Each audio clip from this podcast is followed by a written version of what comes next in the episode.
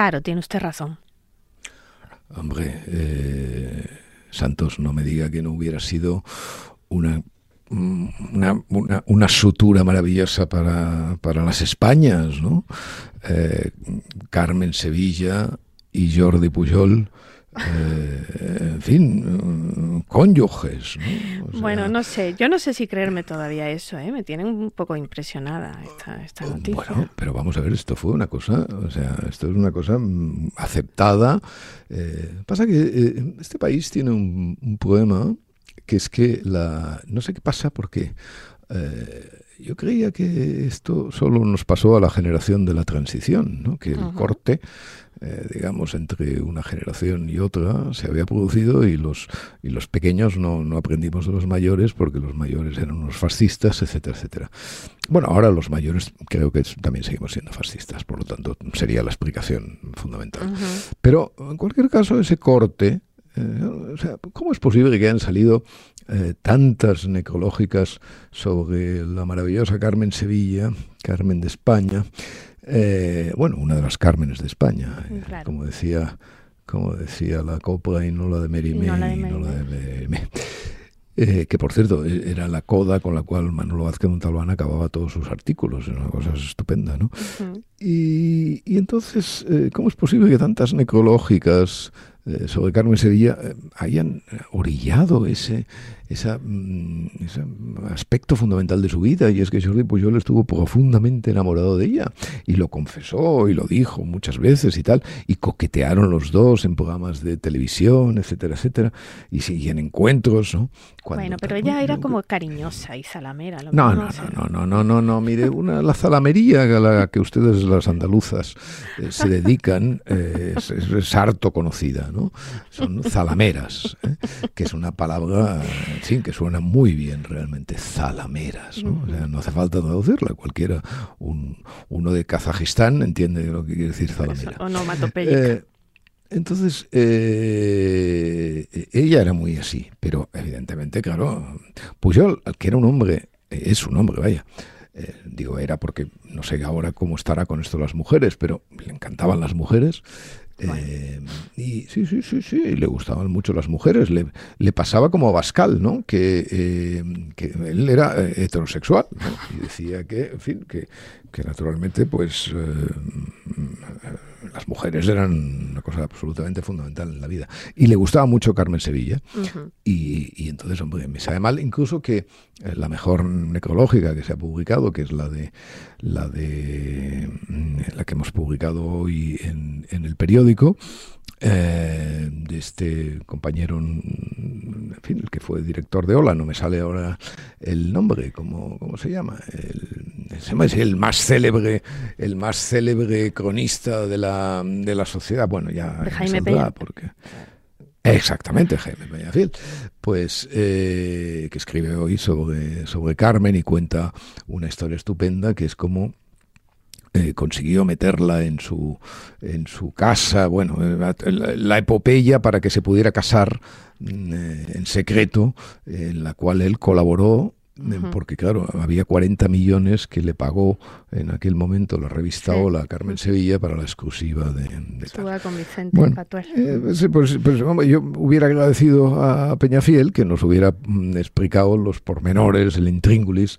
del, de la pasión, de la pasión española que, que Jordi Pujol eh, padeció y sufrió y llevó con galanura de Hidalgo por Carmen Sevilla. Bueno, eh, en todo caso, eh, esto es igual porque vamos a hablar de la heterosexualidad básicamente en este programa de hoy, o sea que... Así, mm, para celebrar ah. el, orgullo. Bueno, estoy, eh, estoy mm, profundamente cabreado con este, con este asunto. el orgullo. ¿Por qué? Bueno, mire, por, primero por una cosa conceptual, que vamos a empezar a. Porque todas estas cosas tienen que empezar a pasarse por los cedazos, ¿no? O sea, eh, mm, la primera cuestión que se ha de decir sobre este asunto es que efectivamente hay personas que sufren persecución, eh, agresión y en algunos casos muerte eh, por ser homosexuales. Totalmente. Y esto sucede en, en, muchos países del mundo de una manera muy grave y en otros países del mundo de una manera muy leve, como es el español. ¿no? Pero no podemos olvidar que efectivamente hay una eh, persecución. Una persecución que adopta a veces eh, características violentas, ¿no? de vez en cuando, si es cierto que surgen noticias que alguien es eh, agredido en, cualquier lugar español por, por su, aspecto, por sus comentarios, por su tal. Esto, por ejemplo, no sucede con las mujeres, como ya he escrito en alguna ocasión. Es decir, mm, la gran diferencia entre, o sea, y la, lo que, una de las miles de cosas que prueban que no hay que las mujeres no sufren violencia por ser mujeres es que nadie eh, agrede a una mujer así por el hecho de serlo como agrede a un homosexual por el hecho de serlo. ¿vale? Y esto es la primera, eh, esta es la, la, base de todo. O sea, esta es la base de todo. Efectivamente, a pesar de los progresos indudables del proceso civilizatorio, eh, los gays, por el hecho de serlo y el hecho de mostrarse como tales, de besarse en público, de hacer comentarios, todavía pueden sufrir un cierto tal. Por lo tanto, están en una situación mm, de precariedad respecto a nosotros, los mm, heterosexuales, que, bueno, pues vamos por la vida sin esa, sin esa especie de, de acoso más o menos simbólico que ellos, que ellos sufren. Insisto que esto es, en los países civilizados, un asunto menor, ¿eh? desde el punto de vista de las violencias. Pero es un asunto y se ha de remarcar.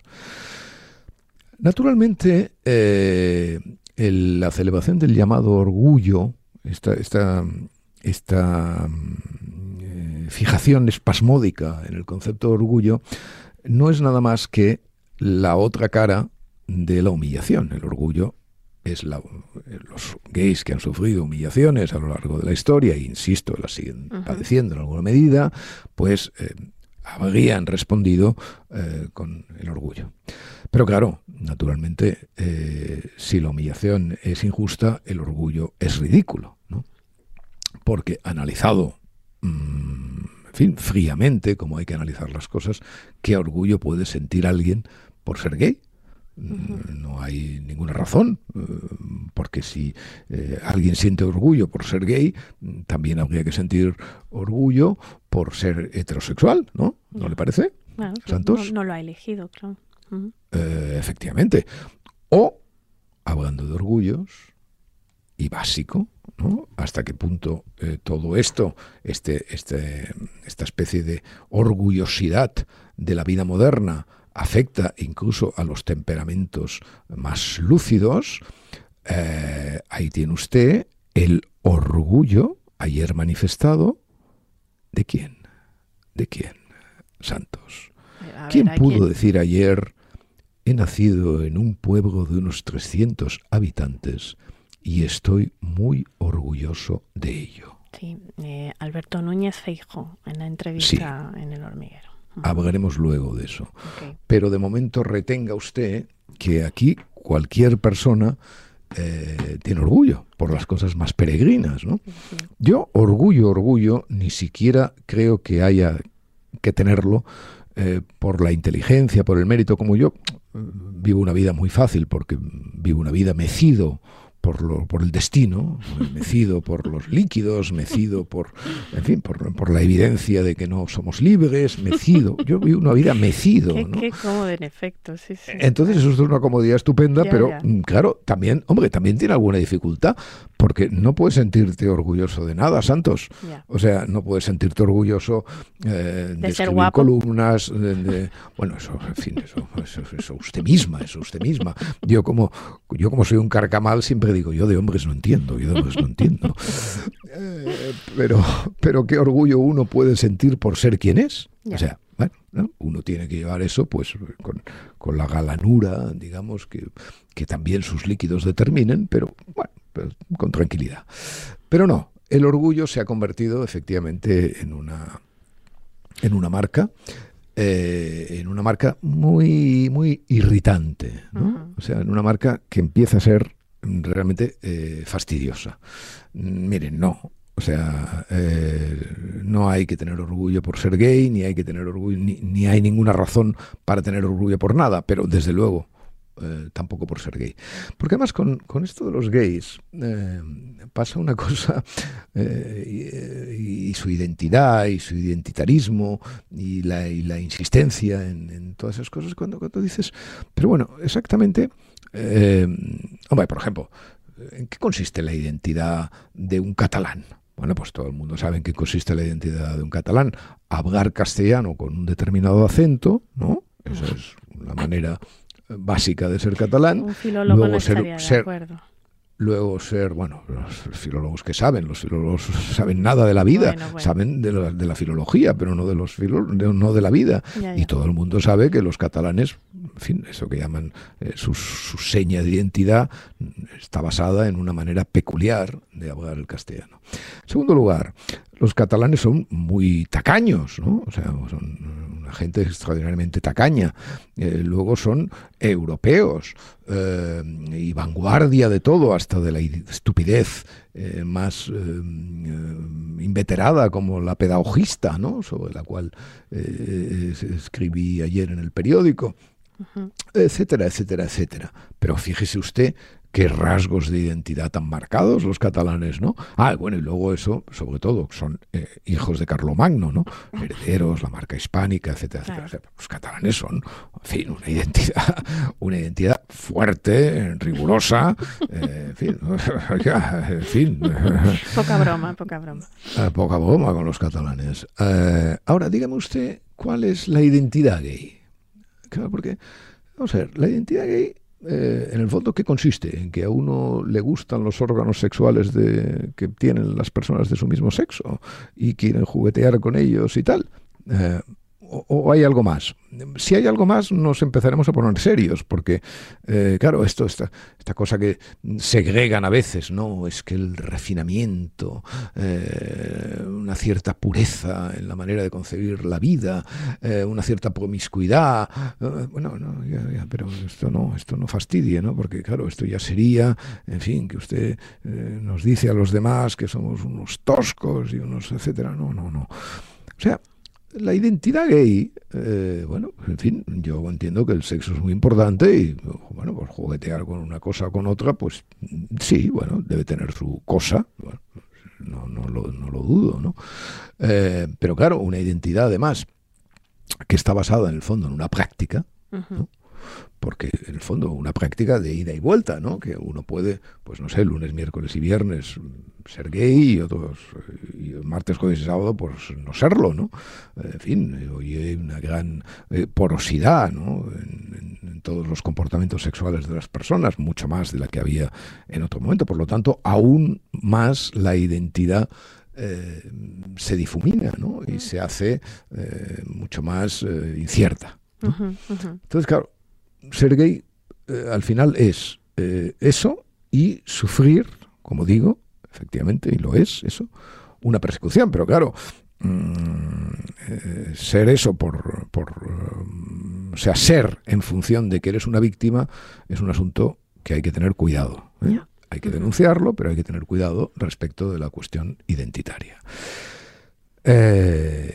por lo tanto, cuando el señor Abascal el señor Abascal ha dicho que él no eh, celebra el, Día del Orgullo Gay mm, porque eh, considera que es, porque es heterosexual. Bueno, pues hombre, no le falta razón, vistas así las cosas, porque vamos a ver, eh, yo me llamo Arcadio, como usted sabe. Bueno, yo me llamo Arcadi, él se llama Arcadio. yo me llamo Arcadi eh, hombre, yo no celebro mi santo el día 19 de marzo, como si me llamara Pepe, ¿no? O sea, entonces, porque, eh, porque eso es la celebración, ¿ok? O sea, eso es, Bueno, pero, hablando... pero si va el santo de Pepe, si lo invita. Pepe, ¿no? Santos. Sí, pero eh, voy al santo, voy a celebrar el santo de otro, Ya. no mi santo. Ya. ¿eh?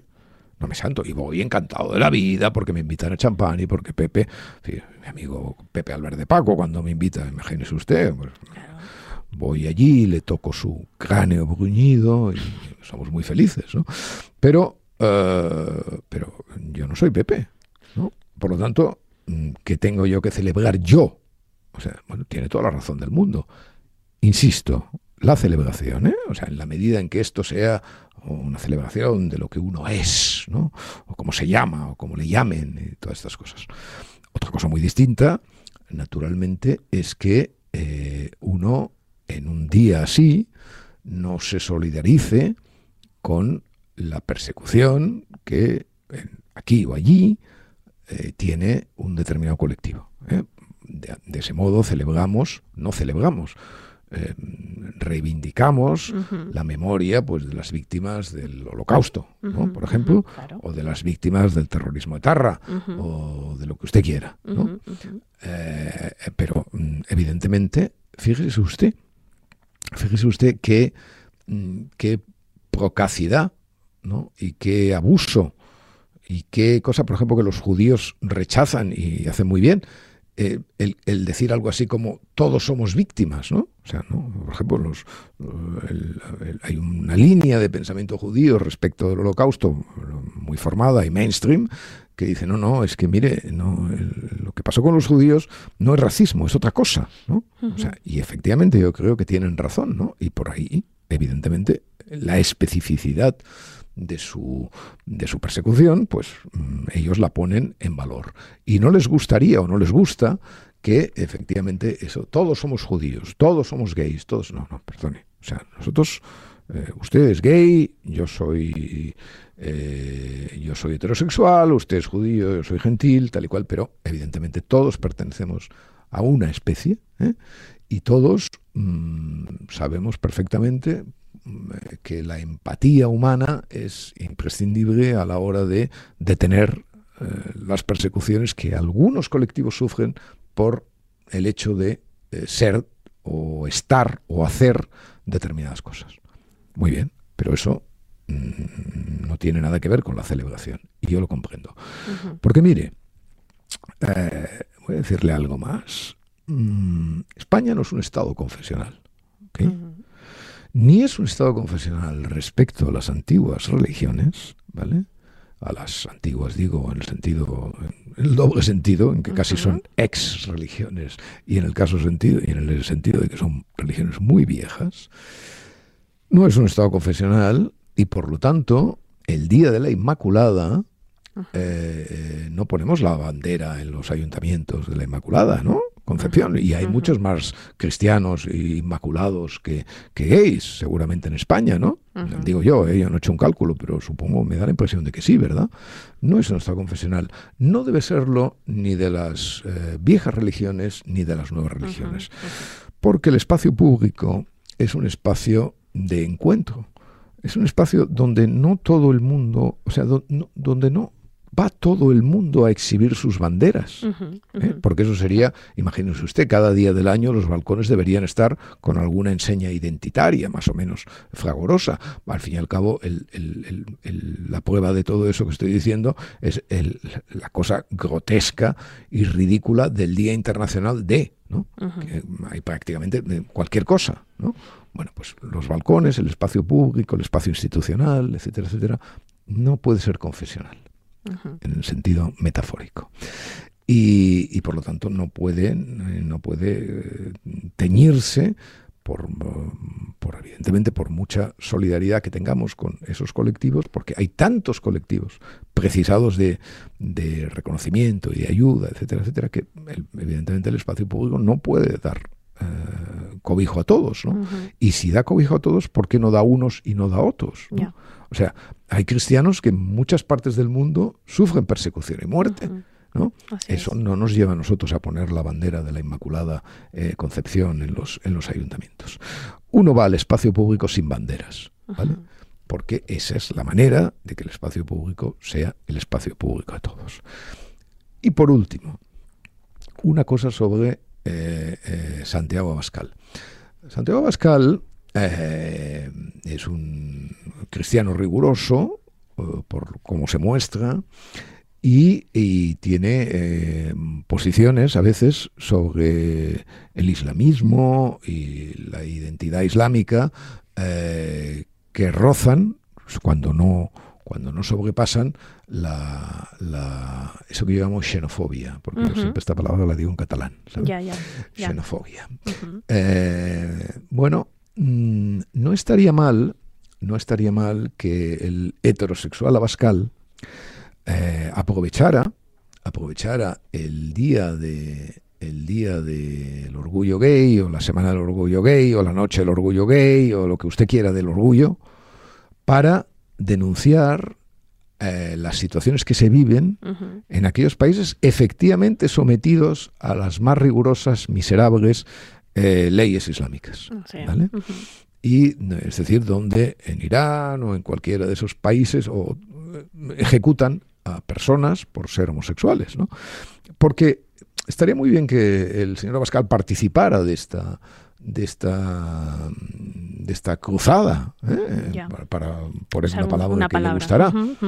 Eh, porque ya que la izquierda no lo hace ya que la izquierda mm, para la izquierda eh, siempre la relación entre el islamismo y la violencia es una relación mm, determinada por el hecho de que los yihadistas son eh, los pobres de la tierra, ¿no? según la, concepción en fin, de Catón de, de esa izquierda, hombre, pues ya que no se ocupa la izquierda de eso, eh, en vez de mm, contrarrestar con sus eh, actividades sexuales, es decir, o con su orientación sexual, el, día del, orgullo gay, estaría muy bien que el señor Oscar dedicara sus esfuerzos a contrarrestarlo, denunciando los crímenes eh, contra los gays allí donde se producen.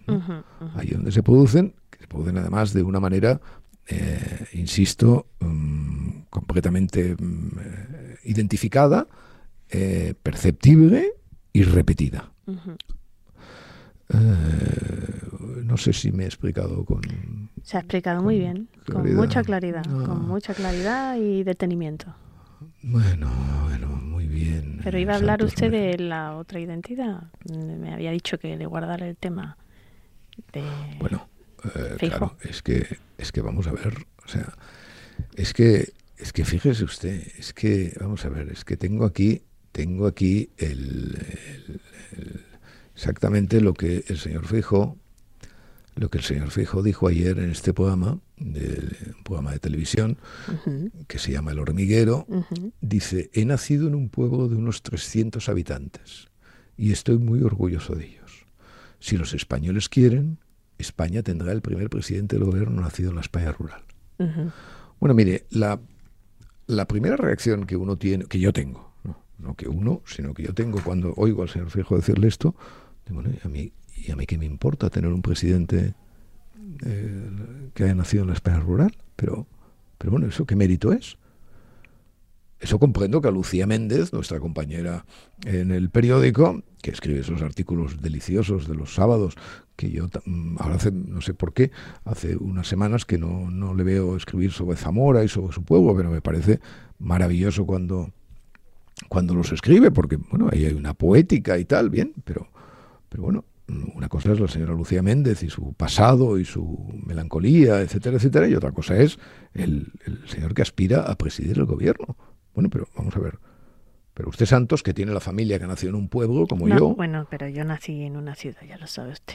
Sí, bueno, usted sí, pero, pero su, abuelo no. Sí, ¿no? es verdad, es verdad. Bueno, el mío tampoco, y mi padre tampoco. Mi padre también nació en un pueblo. Eh, eh, mi madre no, mi madre ya era urbana, por supuesto. Eh, pero vamos a ver, o sea, es que fíjese usted lo que dice. Estoy muy orgulloso de ello. Y si los españoles quieren, España tener el primer presidente del gobierno nacido en la España rural. Bueno, pero ¿y eso que y eso que pero es que eso qué mérito ni siquiera, o sea, ni, mérito ninguno, pero qué virtud aporta. Eh, eh, lo rural qué es? primero que lo rural no existe porque, en fin, los pueblos son jardines de las ciudades, nada más, y a eso tienen que aspirar, jardines con wifis maravillosos y nada más. Pero es que yo lo que me interrogo es qué, o sea, cuál es el, beneficio.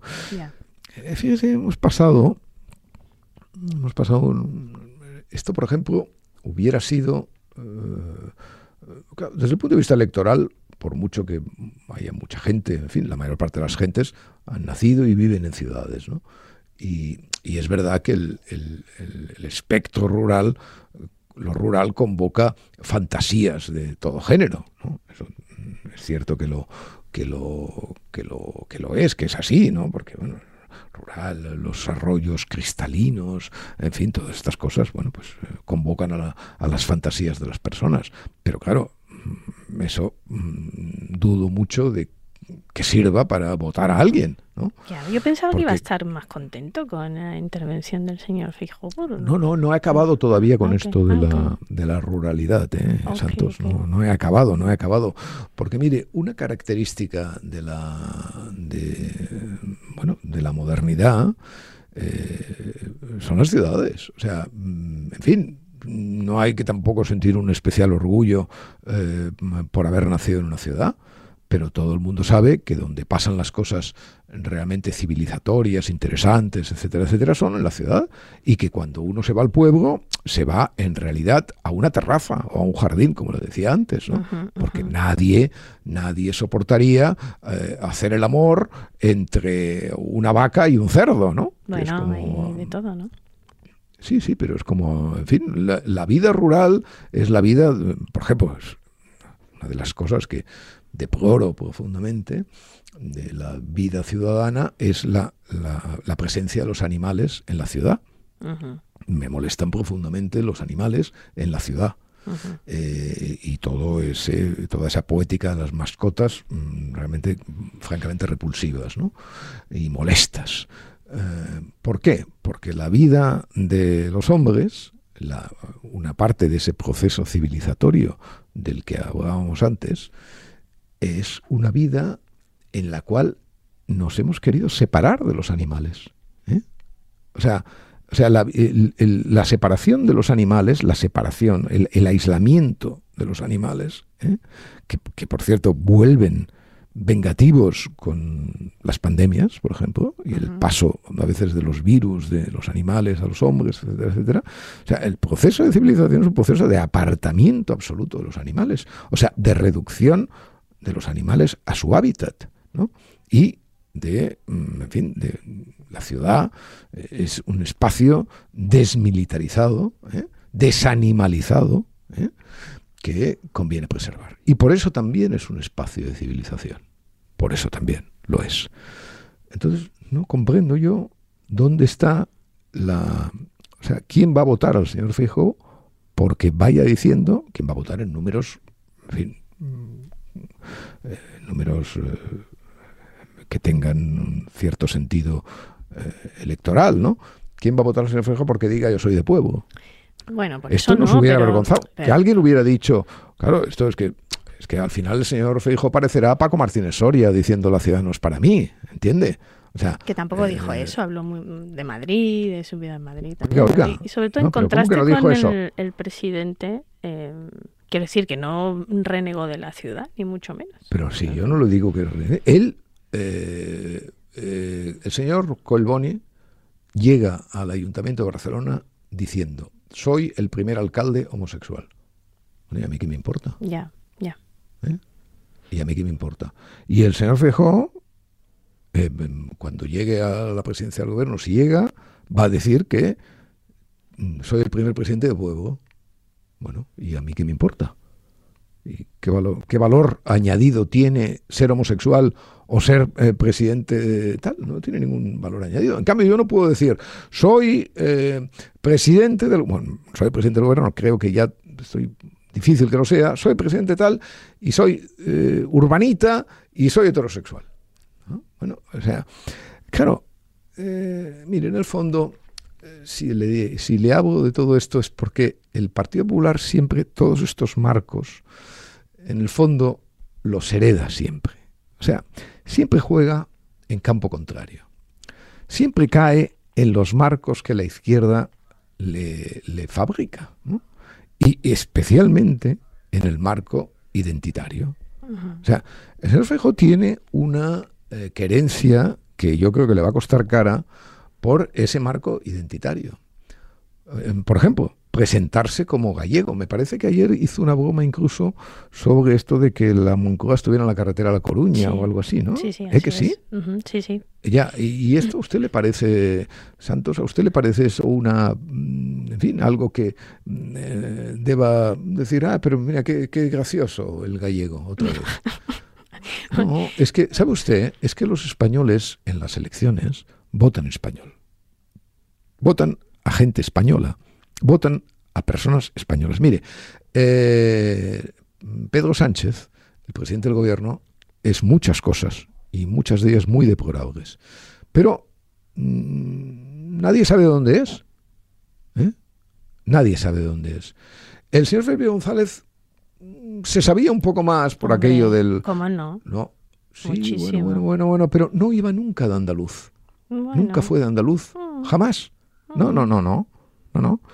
No, no. Eh, como máximo iba de andaluz en la misma medida que el señor Azar iba de castellano, poquito. ¿Vale?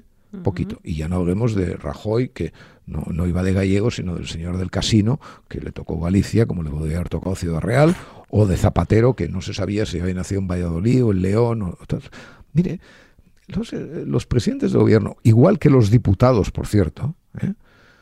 Se presentan a las elecciones como españoles. Y, ser español es una cosa infinitamente más importante que ser gallego. Eh, se lo vuelvo a decir, Santos.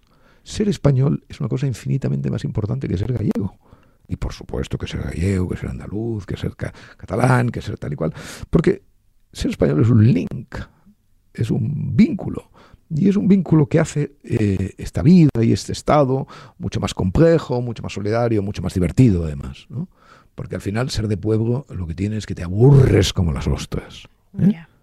Te aburres como las ostras. Yo pensaba que iba a ponderar. Eh, y a mí, y a mí me da mucha pena que al final al señor Fijó eh, pero si se presenta un gallego aquí, pues ¿por qué no voto a un andaluz? ¿O por qué no voto a.? No, no. O sea, ¿yo por qué voy a votar a un gallego?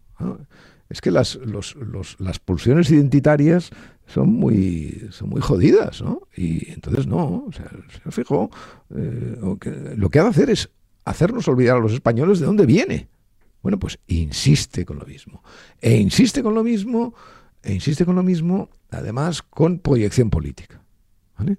Porque estos últimos días, en los pactos con, con Vox, eh, insiste en que son los varones regionales los que han de tomar las eh, tal y las decisiones sobre los pactos y la dirección nacional tal y cual. Esto llegó a decirlo. Esto llegó a decirlo, pero ayer lo que dijo, que yo... Claro, ha rectificado. claro, o sea, ayer dijo que este estaba contento, claro, eh, bueno, eh, pensaba que iba a ponderar eso, que finalmente parece que le está haciendo a usted caso o, que confluye su opinión. por eso nos dedicamos tanto al señor Fijó y a sus errores, porque evidentemente eh, eso es muy importante. Eh, lo que pase en España las, en las próximas elecciones es muy importante y nosotros sabemos mm, perfectamente y lo, lo hemos dicho cada día y lo llevamos diciendo cuatro años y yo lo llevo diciendo mm, mm, con una densidad eh, a veces un poco agobiante los errores y las inmoralidades graves que ha cometido el presidente del gobierno y el Partido Socialista. Y entonces mm, de eso nos hemos ocupado hasta la extenuación. Y del señor Feijóo solo hace unos meses que nos ocupamos. Y de sus mm, gravísimos errores mm, identitarios nos tenemos que ocupar porque de eso puede depender efectivamente que haya o no haya una alternativa de gobierno, ¿no? Y entonces eso, pues, mm, es importante.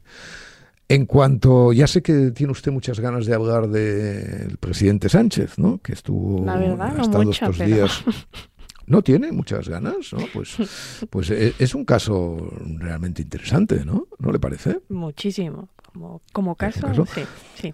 Mire, el, mi amigo Max Lacruz, y suyo también, ¿También? Eh, el otro día me decía una cosa em, viendo al presidente del gobierno en, el programa, en el mismo programa que salió del Fijo, eh, que era un actor. Total. Mal, mal actor. Un mal actor. Bueno, yo le llamé, y le llamo galán de tranvía para, para, en fin, para satirizar sobre él, igual que llamo al otro líder gallego, por ejemplo, ¿no? Eh, no sé si es un mal actor o no. Si es un mal actor o no, eh, lo dirá la Academia de Hollywood el día 23 de, el día 23 de julio, ¿no? Pero lo que es evidente es que es para lo bueno y para lo malo. O sea, eh, es una evidencia que sus convicciones son frágiles y que él interpreta el papel que en cada momento le conviene eh, o que le da a la realidad. Y en ese sentido sí que tendría usted razón cuando dice que es un actor malo porque se le ve demasiado, digamos, eh, sobreactúa, por así decirlo, ¿no? Y da a entender que dice las cosas mm, eh, justamente porque le han dictado lo que, lo que tiene que decir.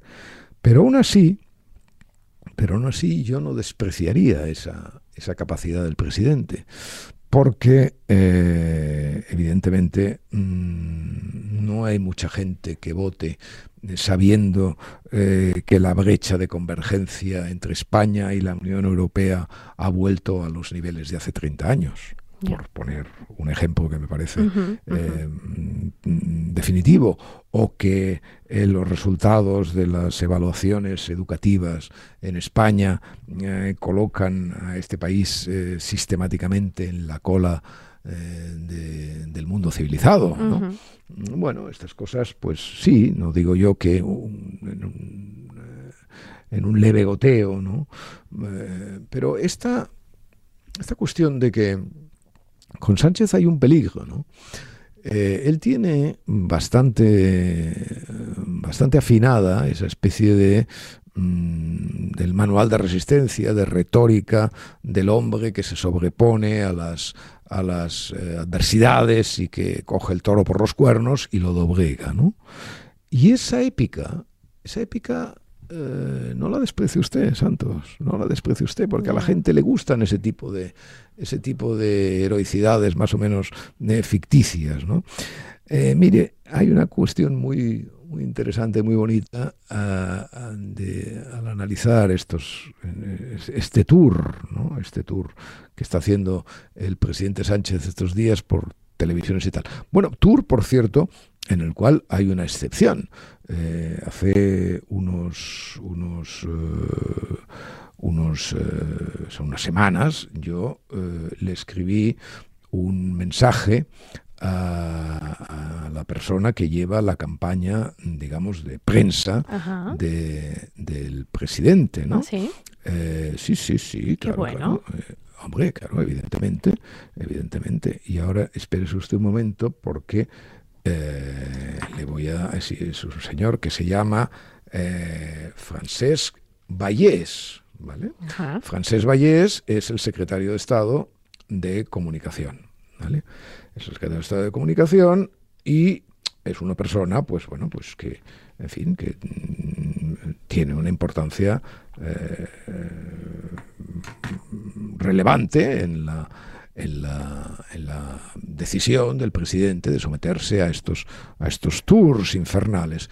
Estos tours infernales que lo que le quería decir es que recuerdan mucho, usted sabe cuando, cuando el presidente, eh, para volver a ganar su lugar en el, en el PSOE, eh, hizo aquel, aquellos viajes por España, por las agrupaciones, se montó en su coche, bueno, esas cosas que explica, explica su libro, ese el manual de resistencia, etcétera, etcétera. Bueno, pues ahora ha hecho lo mismo, ha hecho exactamente el mismo tour, pero por las televisiones. O sea, es la misma, bueno, me voy a echar el país a la espalda, galvanizarlo, etcétera, etcétera. Antes en coche y ahora tal. Bueno, le dije al señor Francés Vallés, Hola Francesca, aquí Arcadia Espada. Deduzco que el presidente está dispuesto a explicar y a explicarse en una medida hasta ahora inédita. De ahí que te ruego le hagas llegar mi interés por entrevistarlo largamente para el periódico, con todas las garantías convencionales incluidas. Ya me dirás. Eh, y que tengas eh, muy buen día. Muy bien, Esto fue el 6 de junio cuando el presidente anunció aquella, aquel exceso, aquella, aquella, en fin, aquella, aquel, aquella cosa de, de, de, de, feromonas a borbotones, ¿no? Seis debates, seis, quiero seis debates con, con, eh, con, con que que Feijó cometió otro error, porque no sé, no sé quién tiene Feijó, no debe tener a Francés Vallés de, asesor, eh, cometió otro error porque Feijó lo que tenía que haberle contestado en aquel momento no es hacerse el callado y tal, decirle, sí, presidente, pero no seis, doce.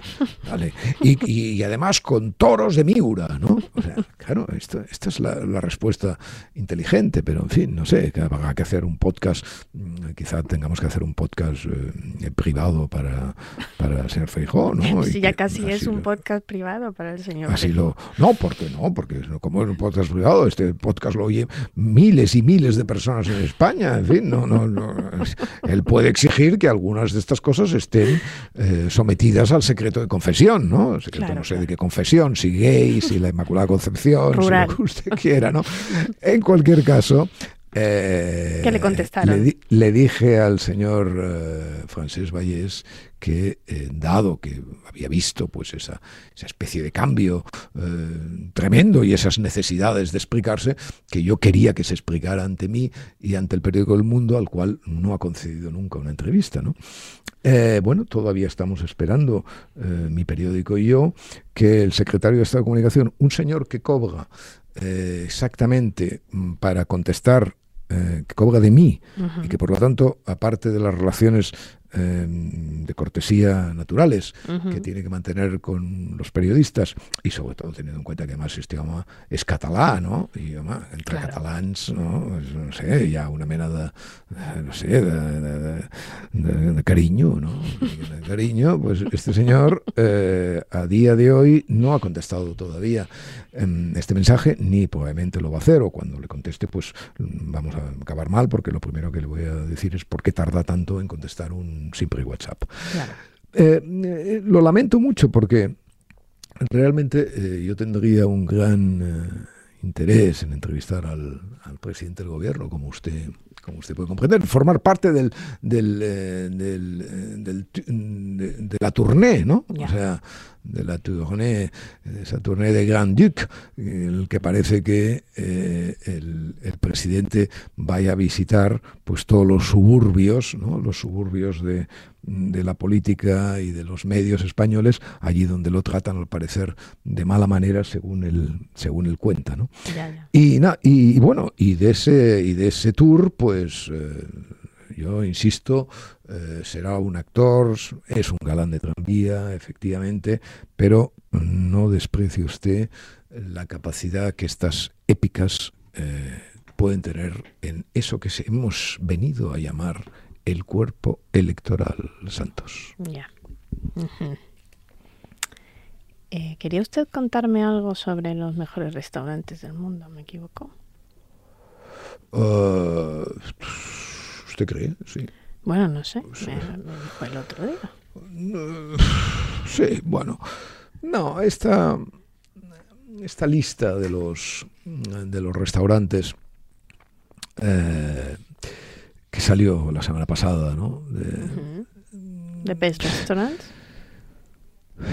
He ido a algunos de ellos, mm, eh, los españoles y, al, y alguno extranjero a lo largo de estos años, ¿no?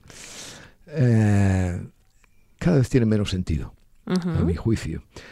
yo tengo la impresión, eh, pero esto, es, esto no estaba del todo seguro de que tuviéramos que hablar de esto porque, porque claro, hay un cuando uno empieza a tener una edad eh, que no es la de la juventud, tiene que tener en cuenta una cuestión básica, que es que no hay que confundir nunca los apocalipsis eh, personales con los colectivos.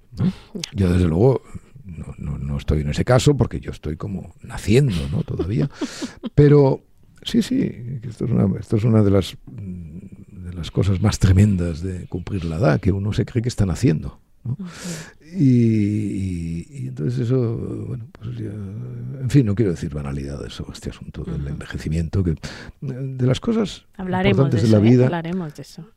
Sí, pero de las cosas importantes de la vida, eh, a mí solo se me ocurren banalidades, no sé, en fin. Y entonces por eso evito las cosas importantes de la vida y me dedico a, estos affairs. Bien, los best eh, restaurants y todo esto mm, me causan eh, cada vez más eh, fatiga. Y me causan una fatiga estética.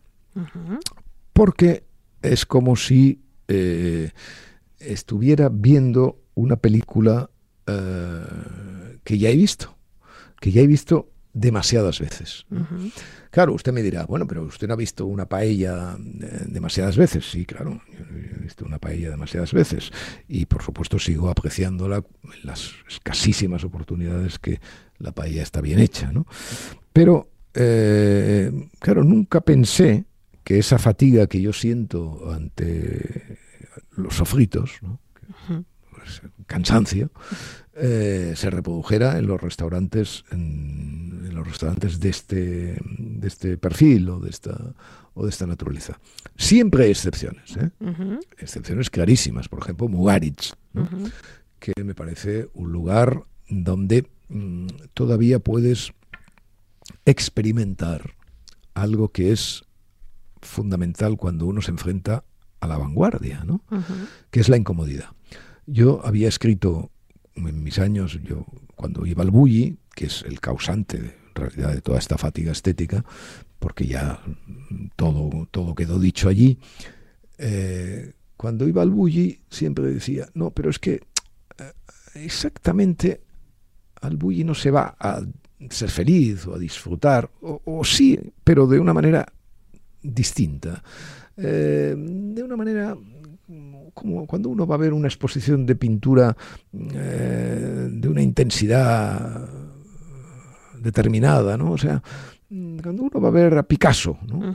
Para poner el ejemplo más eh, tópico, ¿no?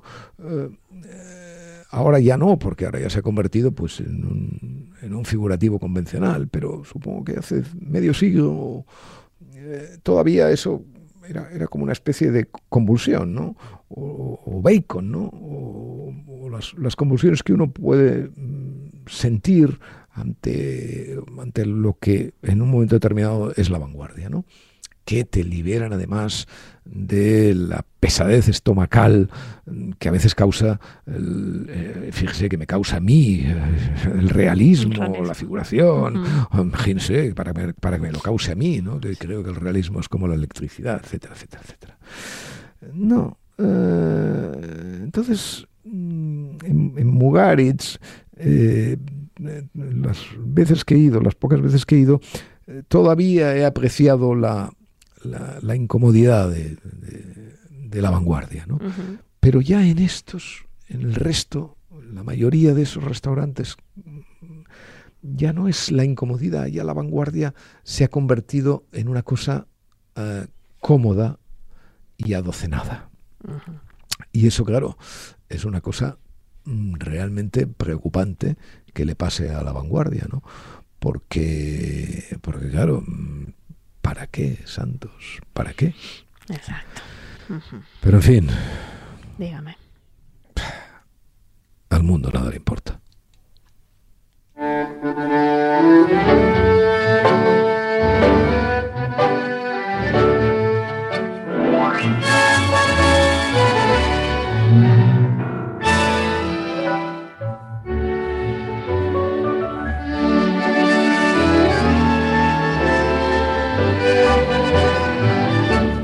Podcast de Arcadia Espada y el Mundo con la colaboración de Yaiza Santos.